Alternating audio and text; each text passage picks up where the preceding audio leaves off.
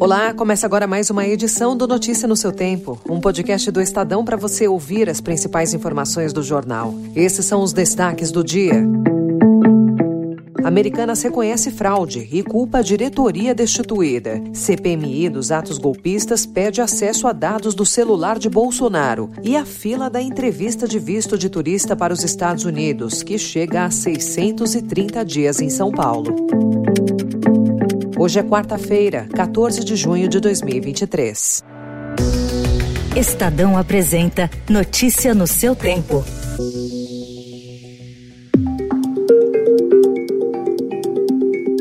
Quando divulgou seu balanço em 11 de janeiro com um rombo de 20 bilhões de reais, a Americanas falou em inconsistências contábeis. Ontem, cinco meses depois, a empresa, que está em recuperação judicial, enviou documento à Comissão de Valores Mobiliários em que admite ter havido fraude nas suas contas e culpou a antiga diretoria. A Americanas informou ainda que as conclusões do relatório foram amparadas numa investigação de um comitê independente, nomeado pelo Conselho Conselho de Administração depois da descoberta do rombo. Após a divulgação do documento, as ações da empresa na bolsa fecharam o dia com alta de 6,03%.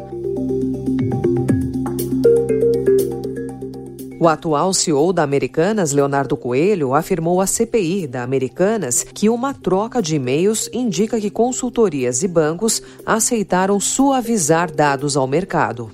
Auditorias nas cartas de controle ao que tudo indica pela, pela documentação mostrada aqui, sim, aconteceram trocas entre a diretoria da empresa e a, a, a uma das auditorias, no caso a KPMG, para amenizar o conteúdo da carta de controle na sua parte final no exercício de 2016.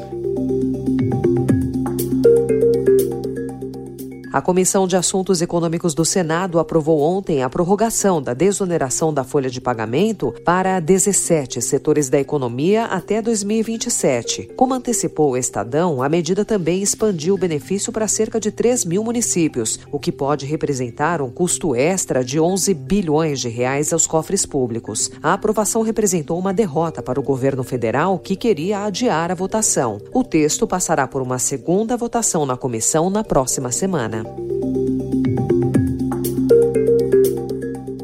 Mas o dado é isso, show. Veja, nós estamos dia 1 de junho, sabe, seis meses depois que nós começamos a governar o país. Eu acredito que nós trabalhamos mais do que em qualquer outro momento da nossa história porque nós encontramos um país destruído, então era preciso reconstruir. Uhum. E quem sabe. O presidente Lula estreou ontem um modelo de comunicação adotado com sucesso pelo antecessor Jair Bolsonaro. Versão petista das lives que marcaram o governo anterior, o programa Conversa com o Presidente foi transmitido do Palácio da Alvorada, tendo como âncora o jornalista Marcos Uchoa, com longa carreira na TV Globo e que hoje integra a equipe da TV Brasil. A fala do presidente foi dirigida principalmente principalmente para o setor do agronegócio.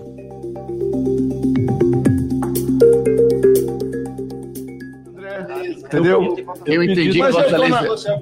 Mas é alguma coisa da mesa, eu só estou dizendo. Eu também solicitei, presidente. Fica, Vossa Excelência me coloca numa situação difícil, porque eu tenho todo o respeito pelos meus colegas da mesa. E sob protestos da oposição, a CPMI dos atos golpistas aprovou ontem requerimento para ter acesso a dados extraídos pela Polícia Federal do celular do ex-presidente Jair Bolsonaro e a convocação de aliados do ex-chefe do executivo. Bolsonaro é investigado no STF por suspeita de incitação aos ataques que resultaram na invasão e depredação das sedes dos três poderes no dia 8 de janeiro.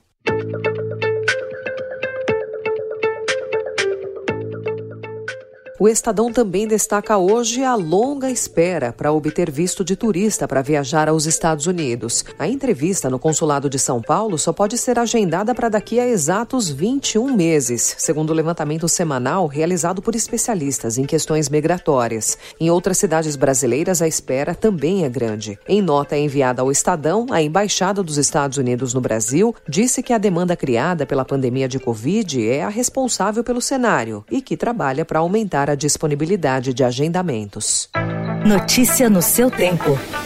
As principais notícias do dia no jornal O Estado de São Paulo. E em 30 segundos, os destaques internacionais, notícias do futebol e a volta dos Beatles com John Lennon.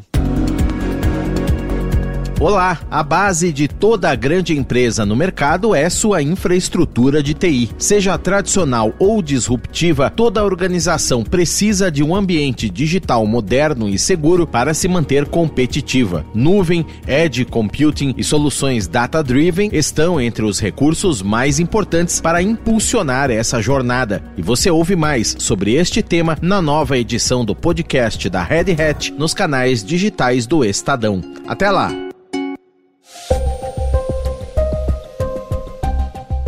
Ничего хорошего в этом нет, но в принципе можно было бы это предположить, что противник вести будет все таким образом.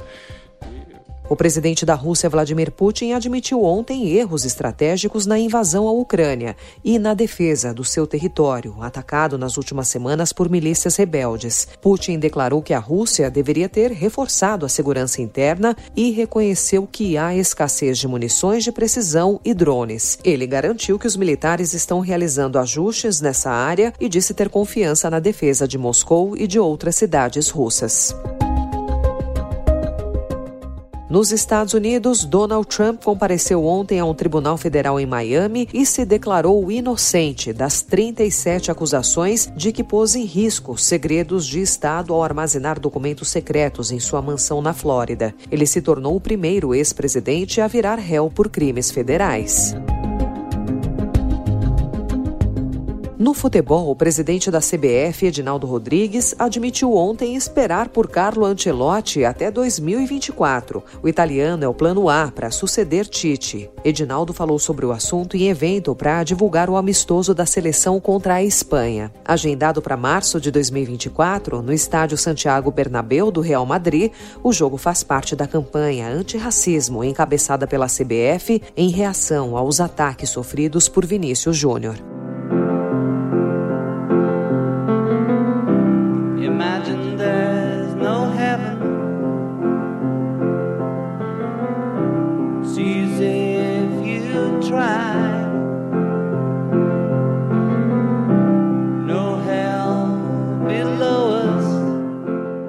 Mais de 50 anos após a separação, os Beatles lançarão uma canção inédita em 2023, graças à inteligência artificial, que ajudou a recriar a voz de John Lennon. O anúncio foi feito ontem por Paul McCartney em entrevista na BBC Radio 4. We were able to take John's voice and get it pure through this AI, so that then we could mix the record as you would normally do.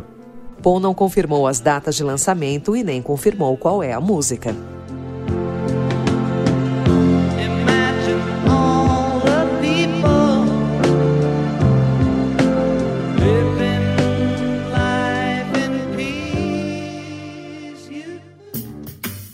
Essa foi mais uma edição do Notícia no seu tempo, com a apresentação e roteiro de Alessandra Romano, produção e finalização de Felipe Caldo. O editor de núcleo de áudio é Emanuel Bonfim. Obrigada pela sua escuta até aqui e até amanhã.